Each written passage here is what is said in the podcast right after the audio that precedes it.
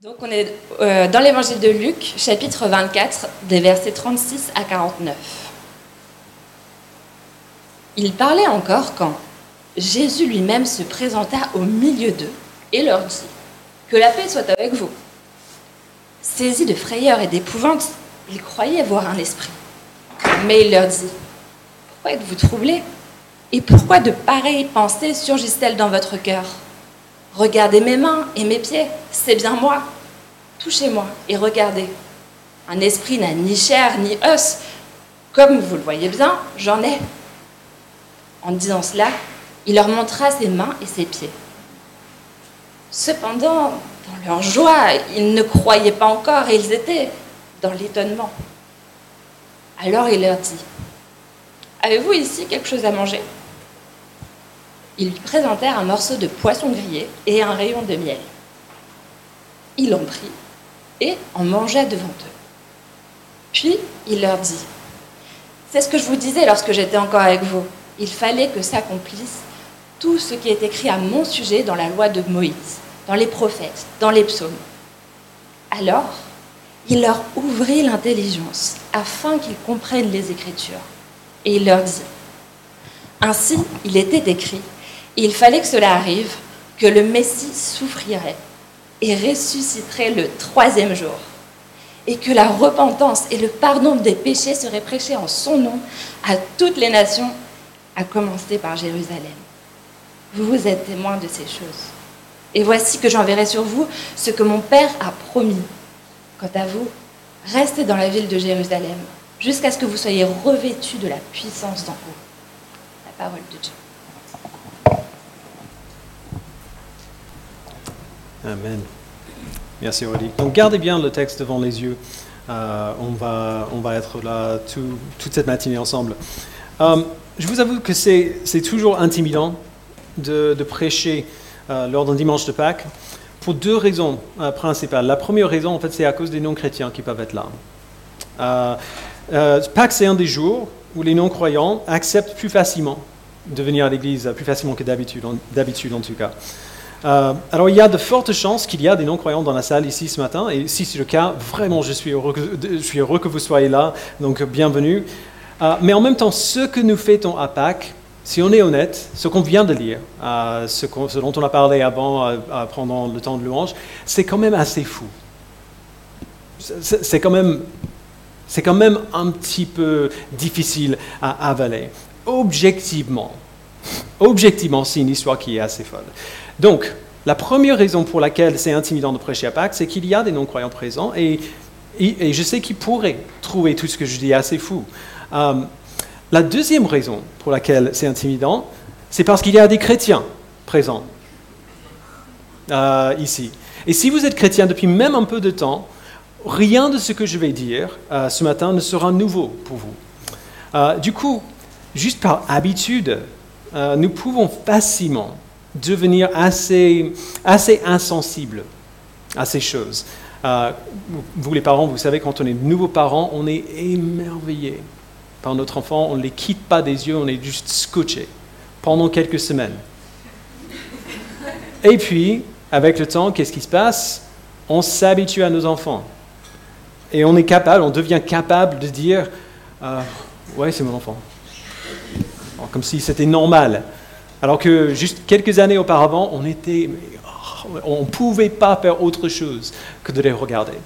On s'habitue facilement à, presque tout, même les choses les plus incroyables.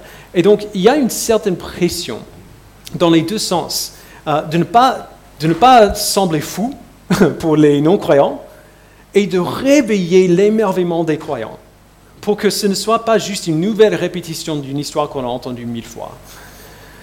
Heureusement, c'est pas moi qui fais tout ça. Ni l'un ni l'autre, c'est pas moi. Donc ça va très bien. Aucune pression, aucune intimidation à avoir. Si vous nous visitez aujourd'hui, vous savez probablement pourquoi on est là, ce qu'on célèbre ce jour-ci, euh, ce jour, euh, et d'ailleurs on l'a déjà dit tout à l'heure, Eduardo l'a dit.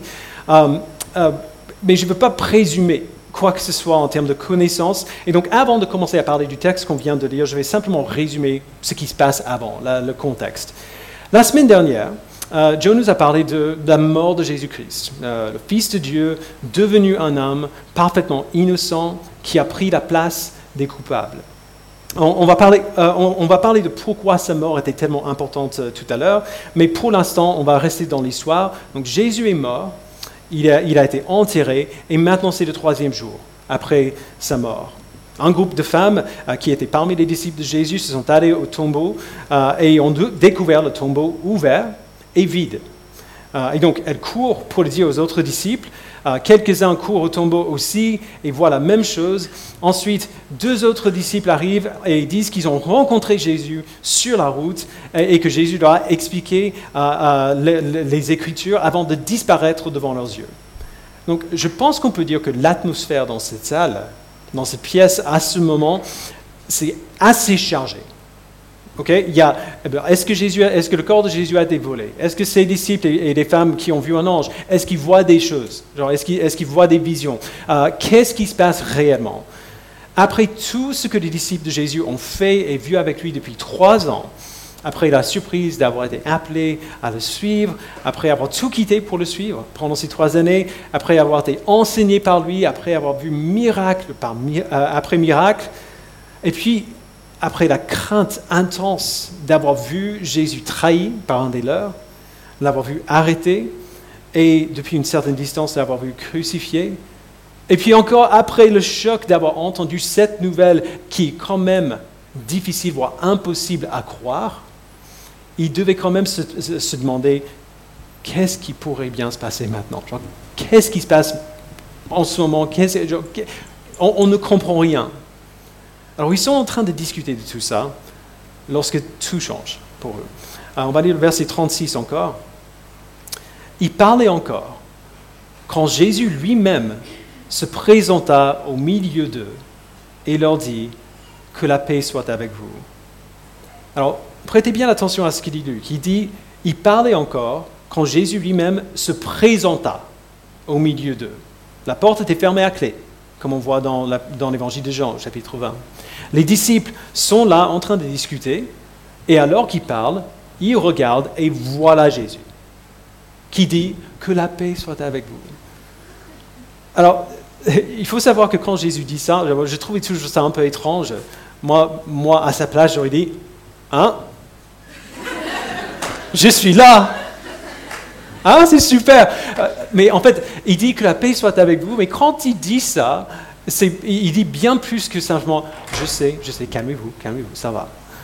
La notion de paix en français a un sens bien plus léger que, pour les juifs. Le mot hébreu shalom euh, est plein, plein, plein, plein de sens. Il communique euh, pas seulement l'absence de violence et de conflit, mais la présence positive de la bénédiction de Dieu. Il communique l'idée que tout va bien entre nous et Dieu, tout va bien entre nous et les autres, tout va bien dans notre vie de manière générale. C'est ce qu'on souhaite euh, pour les autres.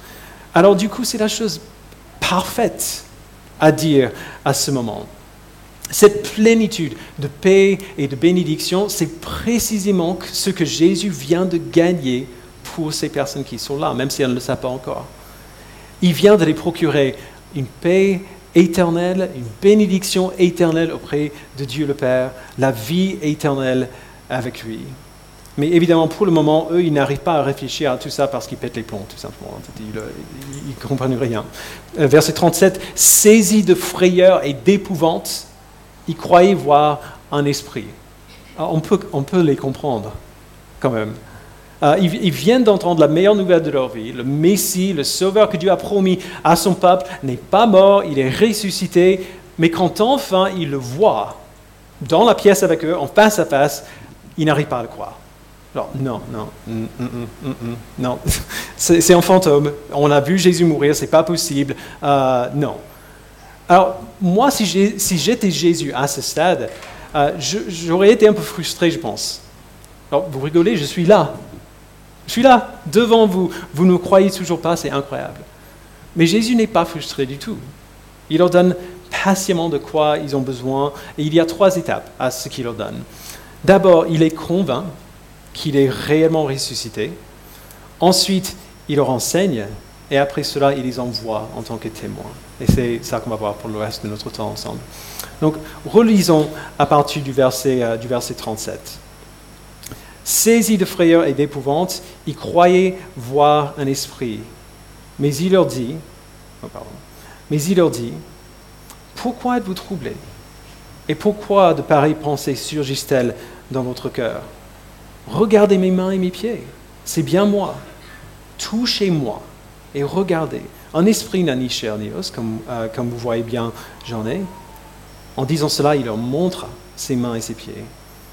Cependant, dans leur joie, ils ne croyaient pas encore, ils étaient dans l'étonnement, alors il leur dit, Avez-vous ici quelque chose à manger? Ils lui présentèrent un morceau de poisson grillé et un rayon de miel. Il en prit et mangea devant eux. Alors Jésus, tout d'abord, les convainc que ce, qui pense être passé, euh, ce qui semble être passé, s'être passé, ça s'est vraiment passé. Comment est-ce qu'il les convainc? Qu'il est vraiment et réellement ressuscité?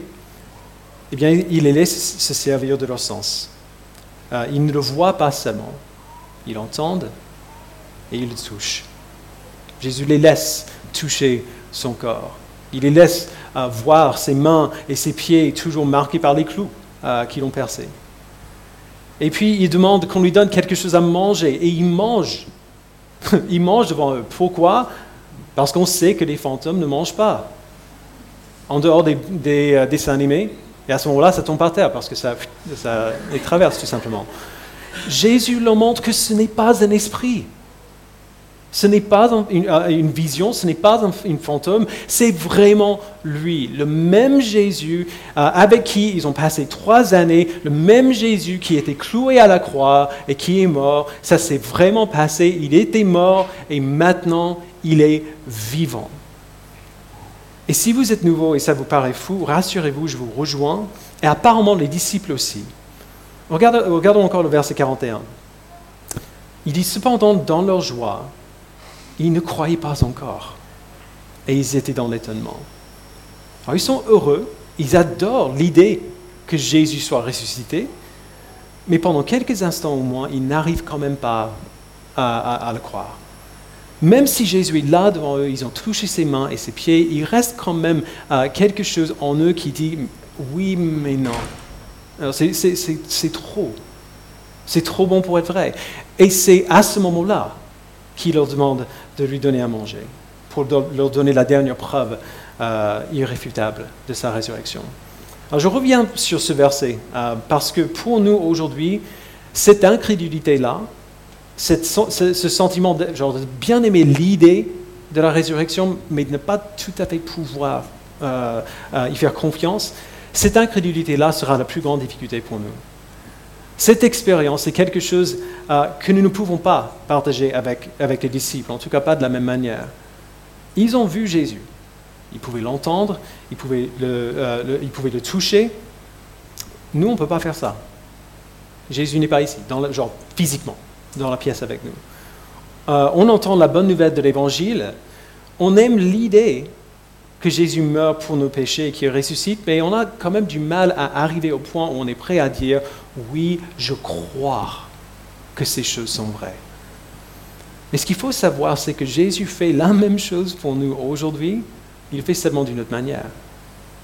On entend la bonne nouvelle de la vie, de la mort et de la résurrection de Jésus-Christ.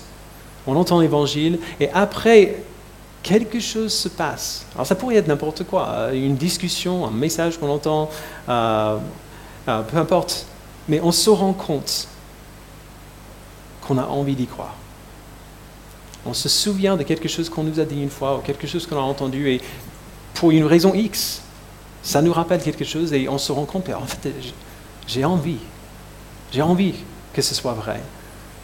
Alors peut-être du coup compris à ce moment-là et on demande à Dieu de nous convaincre. On lui demande de répondre à nos questions, parce qu'on en a. On lui demande de prouver que c'est vrai, de nous convaincre. Et on attend.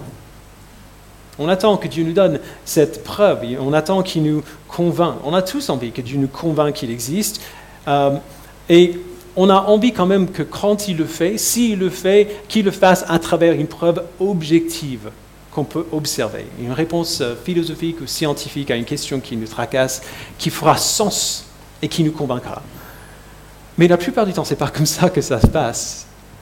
La plupart du temps, on pose ces questions et on cherche, et un jour, on se réveille et on réalise qu'on croit. On croit vraiment que ces choses sont vraies, alors qu'on n'a toujours pas reçu les réponses à toutes nos questions. On, pas, on, arrive à un moment où on, se rend compte qu'on est simplement plus capable de le renier. Et on dit, mais attends, attends je crois. Je sais que c'est vrai. Je me souviens de mon étonnement, voire un petit peu mon horreur, quand j'ai réalisé que je ne pouvais plus dire que je ne croyais pas. Je ne comprenais pas ce qui passé, ce qui s'était passé en moi. Mais je ne pouvais pas le nier non plus. Il y a des raisons objectives et tangibles pour croire que ces choses sont vraies. On a plusieurs médecins euh, dans l'Église, on a plusieurs scientifiques dans l'Église, ils pourraient vous expliquer ça mieux que moi. Mais aujourd'hui, Jésus se, euh, se, prouve rarement à travers ses preuves tangibles et objectives parce qu'il n'a pas besoin de le faire. Il n'a pas besoin. Nous avons son esprit qui travaille nos cœurs, qui ouvre nos yeux pour changer notre manière de voir ces choses. Il fait que ce soit impossible de résister à sa grâce. On croit non pas parce qu'il nous a donné des preuves, mais simplement parce qu'il nous a fait croire. Il nous a convaincus. On ne sait pas trop comment il a fait, mais il a fait. Et une fois qu'on voit cela, on ne peut pas ne pas le voir. Une fois qu'on voit cela, on lève les yeux et on voit le monde tout entier de manière différente. Même si nous avons encore plein de questions, nous avons quand même la preuve qu'il nous faut. Nous sommes convaincus. Et c'est à ce stade-là, une fois que nous sommes convaincus, une fois que nous croyons même sans, comprendre comment cela marche, c'est à ce stade que Jésus commence réellement à nous enseigner. Il n'explique pas nécessairement comment tout cela fonctionne, mais il explique ce que cela signifie. Alors, pour nous remettre dans le texte, Jésus est apparu à ses disciples, il les, a laissés euh, toucher euh, et l'observer observer, euh, genre toucher ses mains, toucher ses pieds, voir bien que c'est lui. Et maintenant, ils sont convaincus que c'est bien vrai, il est ressuscité. Et quand même, l'Église dit, allez, bon, Jésus est ressuscité. Il est vraiment ressuscité. Alléluia. Amen. Alors, j'imagine quand même euh, qu'à ce point, une fois que la réalisation est tombée, une fois que une fois que les gens commencent à se calmer un peu, Jésus s'est assis avec eux. J'imagine, Luc ne dit pas, mais j'imagine qu'il s'est assis avec eux comme il, avait, fait des centaines de fois avant, parce qu'il va commencer à leur enseigner à nouveau. Euh, verset 44, disons ensemble. Puis il leur dit, c'est ce que je vous disais lorsque j'étais encore avec vous. Il fallait que s'accomplisse tout ce qui est écrit à mon sujet dans la loi de Moïse, dans les prophètes et dans les psaumes. Euh, si vous ne savez pas, la Bible que nous avons aujourd'hui est divisée en deux parties. Il y a l'Ancien Testament qui fait à peu près les deux tiers, les premiers deux tiers du livre, et le Nouveau Testament qui fait la, dernière tiers. Euh, L'Ancien Testament, le début parle de l'histoire du peuple d'Israël, et euh, le Nouveau Testament parle de Jésus et le début de l'Église chrétienne. à l'époque où Luc écrit, il n'y a pas encore de Nouveau Testament. Et donc Jésus parle de l'Ancien Testament, qui était les seules écritures qu'ils avaient, euh, en parlant de la loi de Moïse, les prophètes et les psaumes, parce qu'on peut regrouper les, livres de l'Ancien Testament globalement en ces termes-là. La loi de Moïse, c'est les cinq premiers livres, après euh, les psaumes, toute la littérature de sagesse, et puis les livres poétiques. Euh, mais ce que Jésus dit en disant cela est assez extraordinaire. En disant que la loi de Moïse, les prophètes et les psaumes ont écrit à son sujet, il dit que tout l'Ancien Testament, toutes les écritures qu'ils avaient à ce stade, tout notre genre, les deux, premiers tiers de la Bible, anticipe et chemine vers lui. Tout l'Ancien Testament parle de Jésus. Alors si vous avez déjà lu l'Ancien Testament, vous le saurez, ce n'est pas toujours facile de voir comment tout l'Ancien Testament parle de Jésus. Euh, toutes les règles et tous les rites et les rituels que le peuple d'Israël devait suivre, euh, tous les sacrifices qu'il devait offrir et qu'il devait se souvenir d'offrir déjà, c'est quand même euh, beaucoup. C'est pas facile au premier abord de voir ce que ces choses ont à voir avec Jésus. Pareil pour les psaumes, des chants de louange envers Dieu, mais qui ne prononcent jamais le nom de Jésus, ni le titre du Messie ou, ou, du Christ. Pareil pour les prophètes, des promesses de jugement contre des rois et des prêtres corrompus, des promesses de bénédiction pour ceux qui gardent les commandements de Dieu. Ce n'est pas toujours facile de voir, de voir Jésus dans l'Ancien Testament. Une fois qu'on le voit, on ne peut pas ne pas le voir, mais pour le voir, on a besoin d'aide.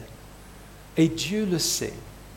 Il sait qu'on ne peut pas faire le travail d'interprétation qu'il faut par nous-mêmes, parce que faire le lien entre la loi de Moïse et les prophètes et les psaumes et Jésus, nécessite des yeux pour voir. Alors Jésus donne à ses disciples des yeux pour voir. Verset 45, alors il leur ouvrit l'intelligence afin qu'ils comprennent les Écritures. C'est absolument fondamental que nous voyions cela. Personne ne peut venir à Dieu à moins que Dieu fasse une œuvre en, lui pour le réveiller de sa mort spirituelle, pour lui donner un nouveau cœur, de nouveaux yeux pour voir. On a parlé de ça tout à l'heure, cela ressemble. Jésus sait que ses disciples ne peuvent pas, ils ne sont pas en mesure, ils n'ont pas les outils nécessaires pour comprendre seuls, alors il les aide à comprendre il fait une œuvre miraculeuse dans nos cœurs, dans leur intelligence, l'œuvre dont nous avons tous besoin pour correctement comprendre la parole de Dieu. Alors ça, c'est le début de quelque chose auquel Luc va revenir sans cesse dans le livre des actes, euh, qui est d'ailleurs la deuxième partie de cette histoire. Euh, euh, l'évangile de Luc, c'est partie 1, et le livre des actes, partie 2.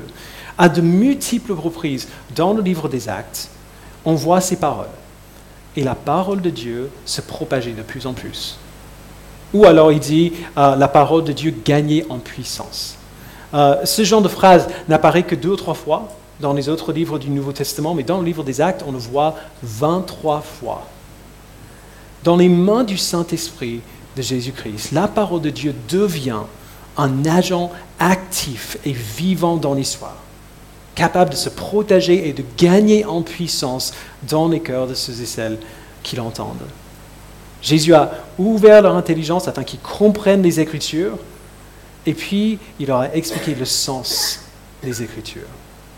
Et pour la première fois, pour la première fois, les disciples commencent à comprendre. Verset 45 encore.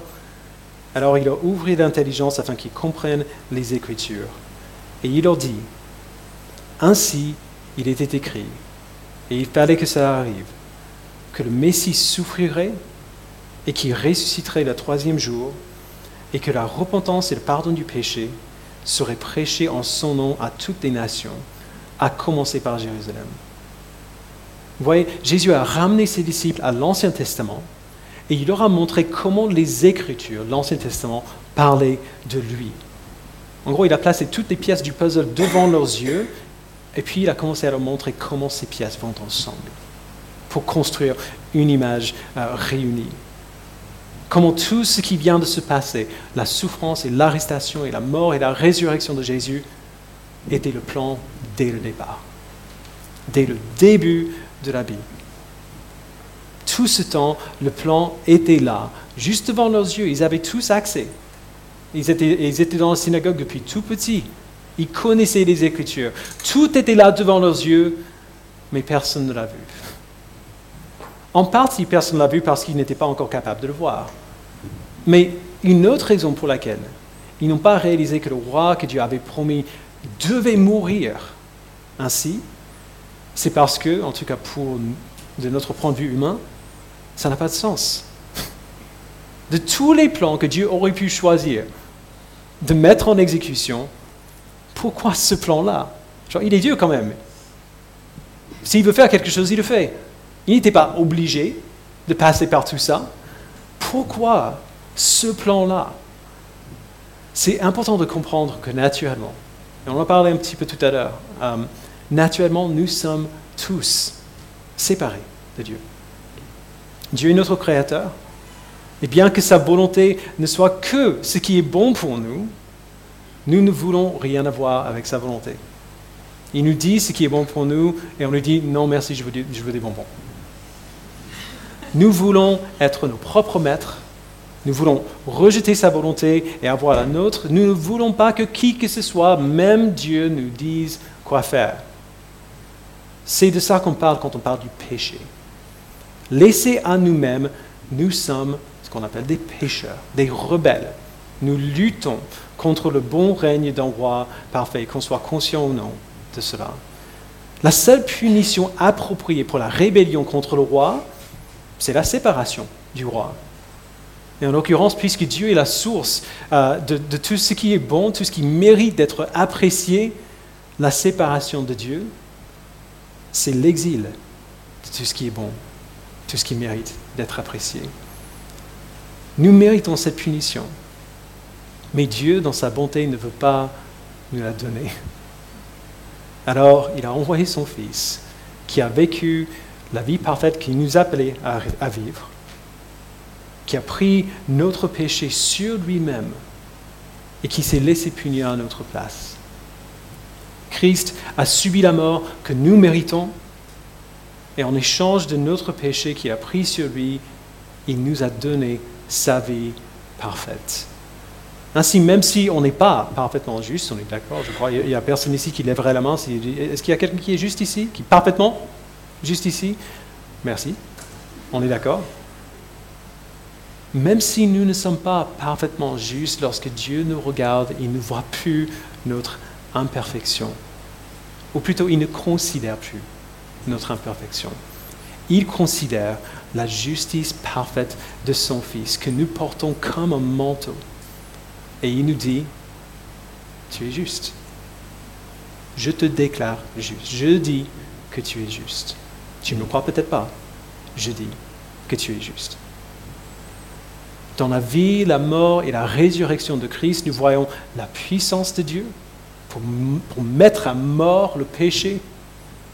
Nous voyons la bonté de Dieu la justice de Dieu, la miséricorde de Dieu, la colère de Dieu contre le péché, la compassion de Dieu pour nous les pécheurs, la sainteté de Dieu. On voit tous ces attributs en même temps dans l'œuvre de Jésus-Christ. Tout ce qui fait qu'il soit un Dieu digne de louange est visible dans la personne et dans l'œuvre de Jésus.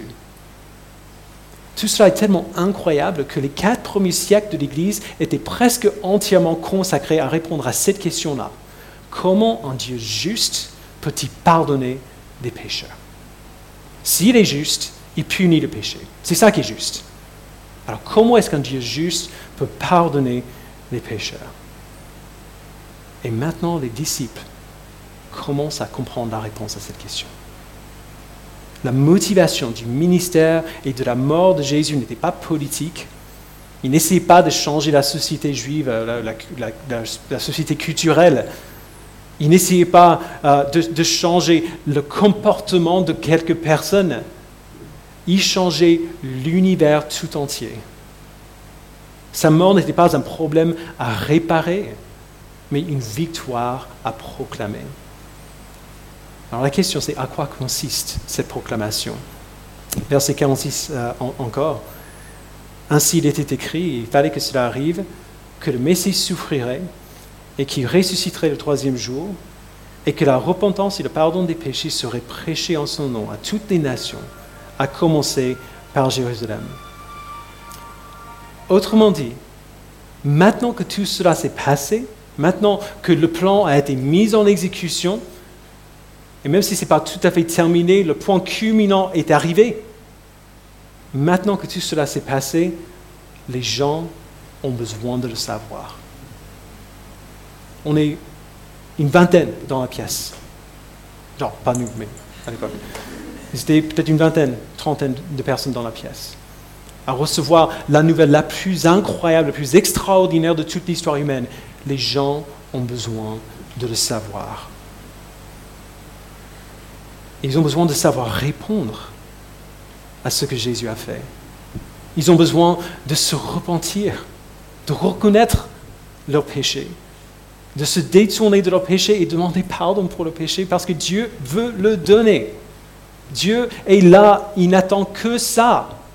Se repentir veut dire simplement euh, que si Dieu a pourvu un moyen pour mettre à mort notre péché, nous ne voulons plus rester dans notre péché. Nous ne voulons plus continuer comme s'il n'y a rien qui s'est passé. Nous voulons nous détourner de notre ancienne manière de vivre. Nous voulons vivre libre de tout ça. Alors nous confessons nos péchés, nous nous en reportons, nous nous, en détournons. Et quand on le fait, on a l'assurance absolument solide que Dieu nous a pardonné. Pas que notre péché n'est pas grave, mais qu'il nous a été enlevé, placé sur Christ et mis à mort avec lui. Les gens ont besoin de le savoir. Donc, si vous avez la foi en Christ ce matin, je suis sûr qu'il y a des chrétiens ici que j'ai jamais rencontrés. Si vous avez la foi en Christ ce matin, il faut bien que vous vous rendiez compte que le péché avec lequel vous luttez encore aujourd'hui, le péché avec lequel moi je lutte encore aujourd'hui, est mort. Il est mort depuis 2000 ans. Il n'a plus de pouvoir sur nous. Il n'y a aucune condamnation pour ceux qui sont en Jésus-Christ. Si vous êtes avec nous dans Romains, on vient de le voir. Notre péché est mort avec Christ à la croix, cloué à la croix avec lui, et Dieu ne réserve plus aucune colère pour nous. Toute sa colère contre notre péché a été déversée sur Christ ce jour-là. Il n'y a plus aucun, euh, obstacle. Les gens ont besoin de le savoir. Mais quels gens Jésus dit que la repentance pour le pardon du péché devrait être proclamée en son nom à toutes les nations. Donc l'œuvre du Christ, l'œuvre du Messie juif, quand même, n'était pas que pour les Juifs, il dit, mais pour le monde tout entier. il faudrait du temps pour que les disciples comprennent et acceptent cela. Et Jésus le sait, on voit la suite dans le livre des Actes. Et donc il leur dit comment cela va se passer. Ce message sera proclamé à toutes les nations, à commencer par Jérusalem. Euh, ce, nouvelle se répandra à partir de, Jérusalem comme de la levure dans une pâte à pain. Et puis il dit quelque chose qui a dû leur faire peur quand même. Verset 48 vous êtes mes témoins de ces choses. On peut presque entendre les disciples faire une pause là. Euh, comment? En nous? Que, les gens aient besoin de savoir, absolument oui, mais nous, si on lit l'évangile, en fait, on voit à quel point ils n'étaient pas très habiles, les disciples, à bien des égards.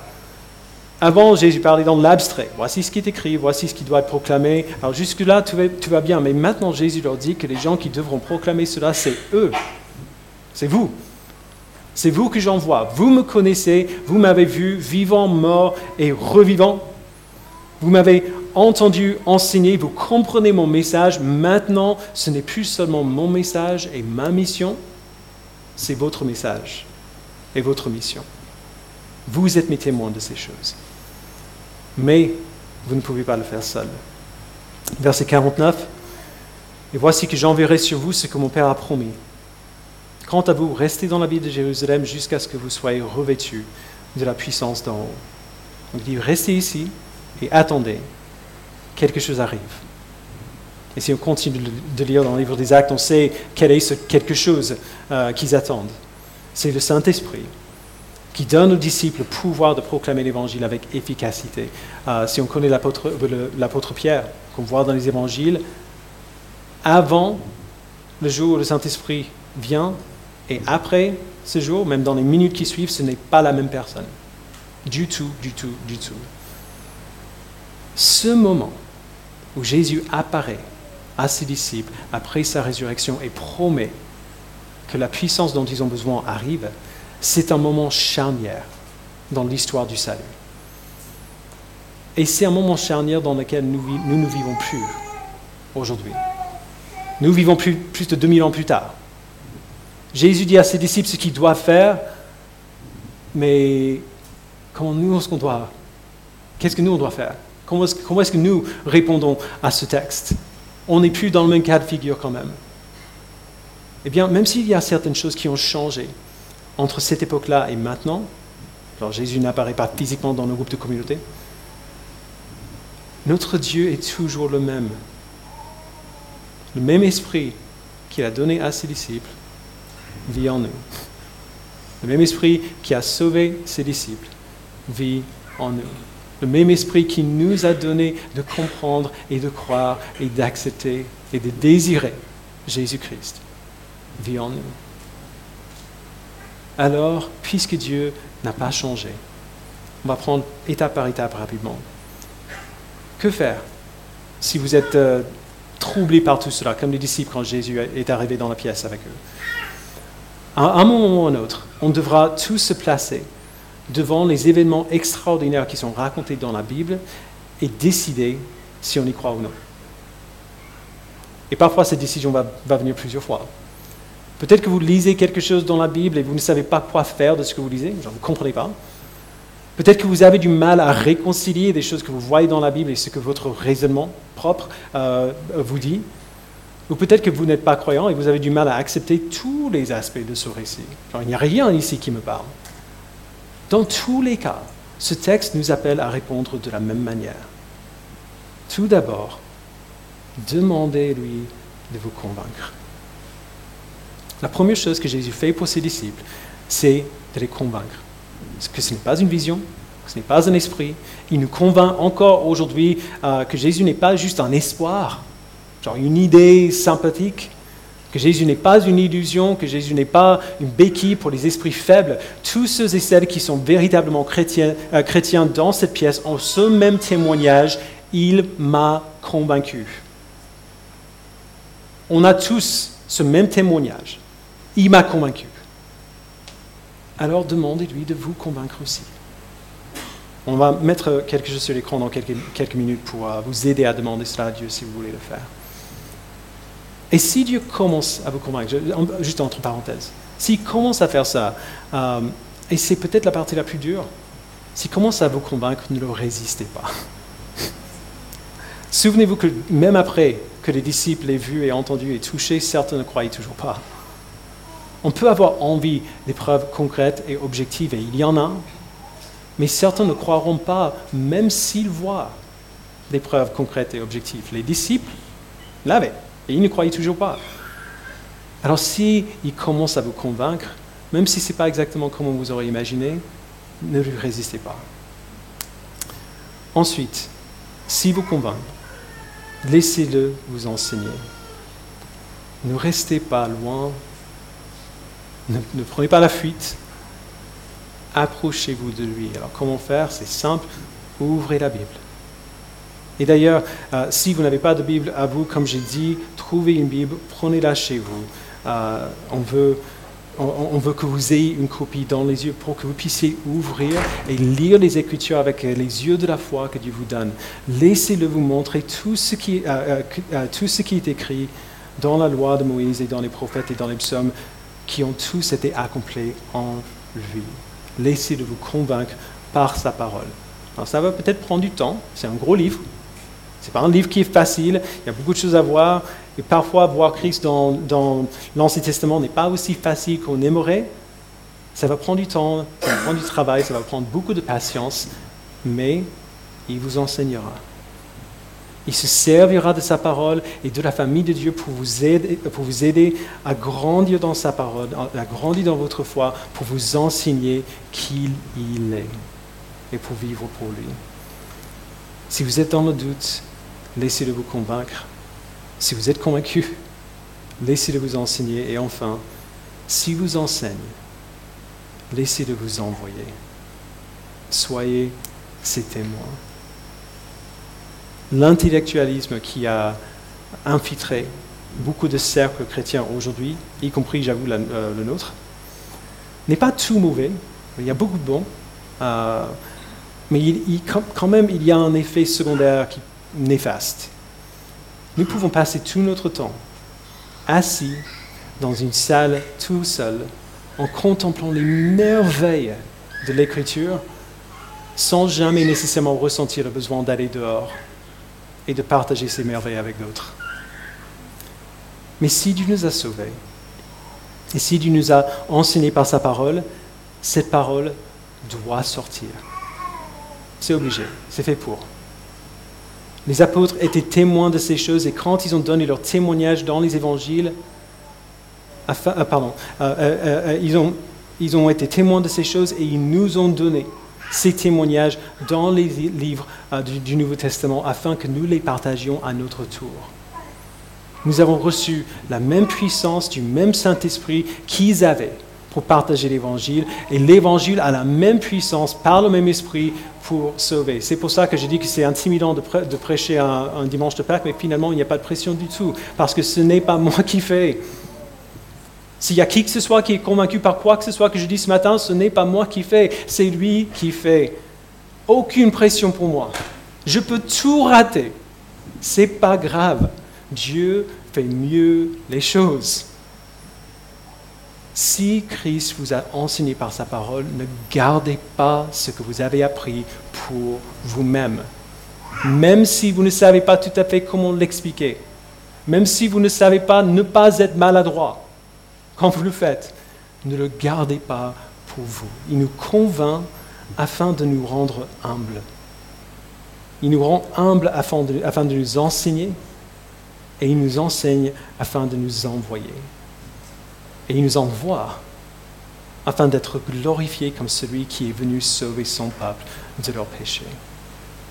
D'être glorifié comme celui qui est un Dieu juste qui a quand même réussi à sauver les pécheurs. C'est la vérité glorieuse dans laquelle nous vivons aujourd'hui et dans laquelle nous accomplissons la mission qui nous a donnée en tant qu'Église comme ses ambassadeurs sur cette terre. On va regarder à cette mission de plus près la semaine prochaine, mais pour le moment, je vous invite à, prier avec moi. Père, nous te remercions infiniment pour la vie, la mort et la résurrection de Jésus-Christ. Nous te remercions, Père, pour, euh, oh pour euh, tous les souvenirs que nous avons de, de ces périodes dans nos vies où nous vivions dans, juste dans l'ignorance de qui tu étais. Genre, on, s'en fichait. On ne se posait même pas la question. Parce que le, contraste entre ce passé et notre présent est hallucinant. J'en reviens pas. Quand je pense à la personne que j'étais, et à la vie que je vivais avant de te connaître. Je, ne vois pas comment tu opères des transformations si grandes. Et ça, c'est juste à ma petite échelle. À mon échelle individuelle. Comment tu fais ça pour un monde entier? Comment tu fais ça pour un univers entier? Donne-nous, Père, d'être émerveillés de nouveau devant la grandeur de ta puissance. Permets-nous de ne pas pouvoir le garder pour nous-mêmes. Et Père, si nous avons du mal à comprendre pourquoi ou comment tu as fait ce que tu as fait, aide-nous à comprendre. Ouvre notre intelligence afin que nous comprenions les Écritures, afin que nous voyions les choses comme tu les vois afin que nous puissions commencer à repérer ton plan expliqué dès le début, dès le chapitre 3 de la Bible, que le Messie doit venir. Il doit souffrir, mais il va écraser la tête du serpent. Aide-nous à comprendre. Enseigne-nous par ton esprit et envoie-nous pour partager cette nouvelle avec d'autres ne nous permet pas de rester bien confortables à nos places. Alors que nous, tu nous as sauvés de la même manière, parce que quelqu'un de brave a parlé de l'Évangile avec nous. Aide-nous à être cette personne pour quelqu'un d'autre et à contempler, la merveille de ton salut à l'œuvre en quelqu'un d'autre. Il n'y a pas de plus grande joie. Merci Père, au nom de ton Fils, nous prions. Amen.